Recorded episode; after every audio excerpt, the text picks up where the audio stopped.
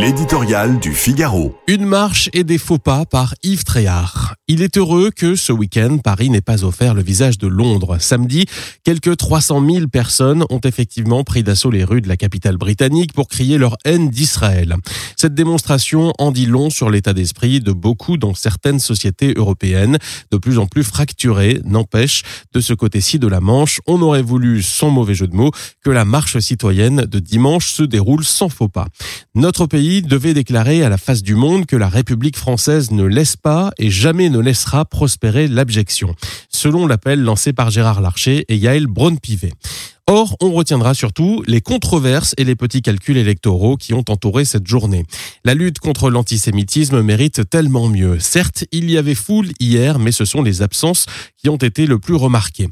Celle d'abord de Jean-Luc Mélenchon et de sa troupe L'Insoumis qui, il y a 20 ans, défendait bec et ongle les principes de la laïcité, épouse à présent la cause de l'islamo-gauchisme dans l'espoir de gagner des voix supplémentaires. Pire, il refuse de condamner les crimes abominables du Hamas du 7 octobre et tente de faire passer les Israéliens, auxquels il associe de facto les Français juifs pour des massacreurs qui, dans le personnel politique de gauche, condamne pareille posture? Bien peu.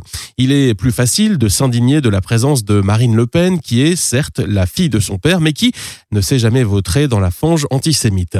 Ce dimanche, il était malheureusement davantage question d'elle que de l'odieuse attitude de Jean-Luc Mélenchon. L'autre absence était bien sûr celle d'Emmanuel Macron. Sans doute sa place était-elle dans le cortège. C'était à lui de montrer l'exemple pour que soit préservée l'unité des Français qu'il appelle de ses voeux et passer le message d'humanité qu'il entend adressé au monde.